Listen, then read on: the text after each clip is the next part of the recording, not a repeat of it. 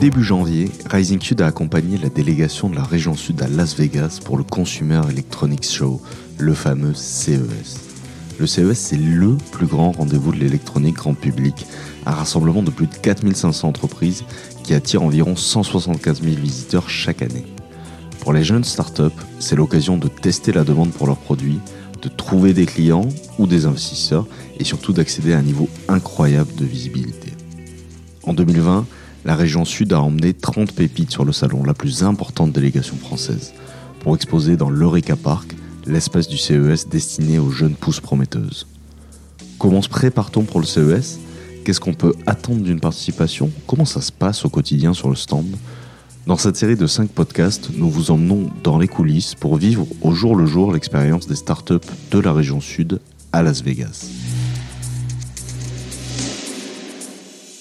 CES 2020 épisode 3 des M&M, c'est des chiens imprimés en 3D. Le deuxième jour, c'est probablement le jour où il y a le plus de monde sur le salon.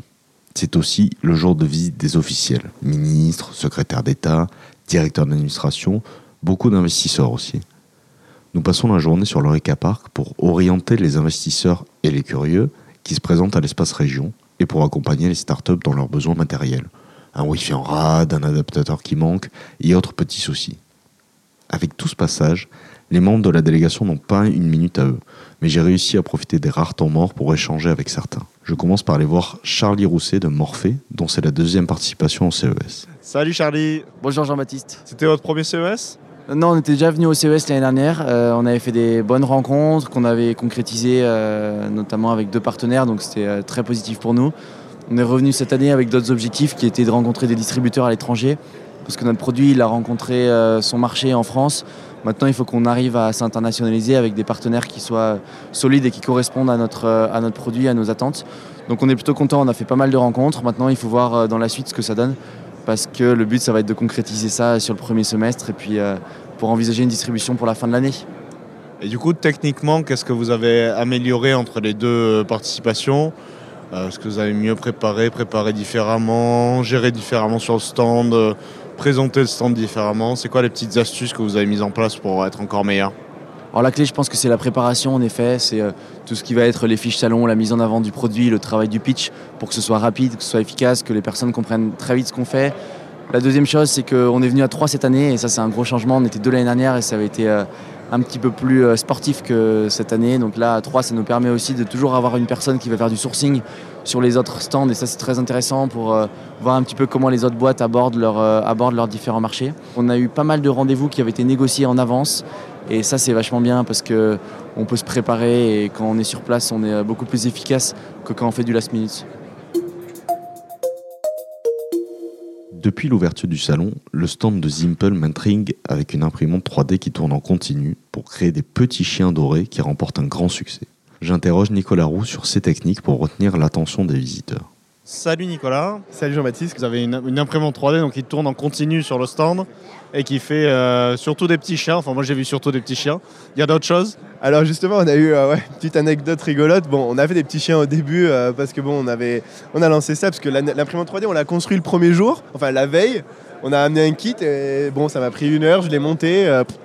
c'est nickel. Bah, hier, on a rencontré un, maker super sympa qui s'est fait scanner le visage sur un autre stand. Il a coupé son visage euh, dans un logiciel. Il a extrudé, il s'est fait un masque en fait. Et il cherchait quelqu'un pour lui imprimer son masque. Donc il m'a envoyé le fichier. Hier soir, en rentrant à l'hôtel, je lui ai préparé le code. Ce matin, je l'ai lancé. Et cet après-midi, il est venu. Et on a fait le masque, tu vois, ensemble. Le masque était fini, c'est lui qui l'a enlevé de la machine. Il l'a mis. Et c'était pile poil au moment où il y avait toute la team Google qui était sur le stand en plus. Donc on a bien rigolé entre les gars de Google, le maker euh, complètement trop sympa, qui nous avait envoyé son visage et qui a imité son masque, c'était énorme. On s'approche de la fin du deuxième jour, les allées se vident progressivement et je peux voler quelques instants à Baptiste Philibert de la team Emotivi. Salut Baptiste, c'est la fin du deuxième jour du CES. Un peu de fatigue quand même? Ouais, beaucoup de fatigue. Là, on est un petit peu, là, il est 17h30, on est vraiment sur la fin, on craque un petit peu. Ah, c'est assez marrant, mais ça, on retrouve la, la bonne humeur, le sourire comme ça. Vous, c'est votre première participation au CES Alors moi, c'est la toute première fois que je viens et euh, ouais, c'est une super aventure. Qu'est-ce que vous avez eu comme type de visite euh, aujourd'hui sur le stand et lesquelles étaient particulièrement intéressantes? Alors c'était très très intéressant. Euh, vraiment cette journée, cette deuxième journée là, vraiment, elle est, beaucoup plus intéressante que la première. Euh, ça a démarré très tôt, dès l'ouverture. On a eu plusieurs contacts très intéressants. On a eu plusieurs profils. C'était plus investisseurs aujourd'hui et des gens qui pourraient nous distribuer, nous intégrer directement. Donc euh, là, on a vraiment fait des bons contacts. C'était vraiment vraiment super aujourd'hui. Est-ce que tu as une, euh, une idée du volume de gens qui sont passés ou de nombre de pitch euh, que vous avez fait dans la journée? Vu l'état de ma voix, je dirais c'est une bonne, une bonne soixantaine. Euh, et nombre de gens, euh, je dirais en, en termes de pages, hein, puisque vu qu'on aggrave toutes les cartes de visite, là on doit être à combien? On est à combien? 5, 6, 7, 10 pages, donc euh, beaucoup, ça veut dire beaucoup.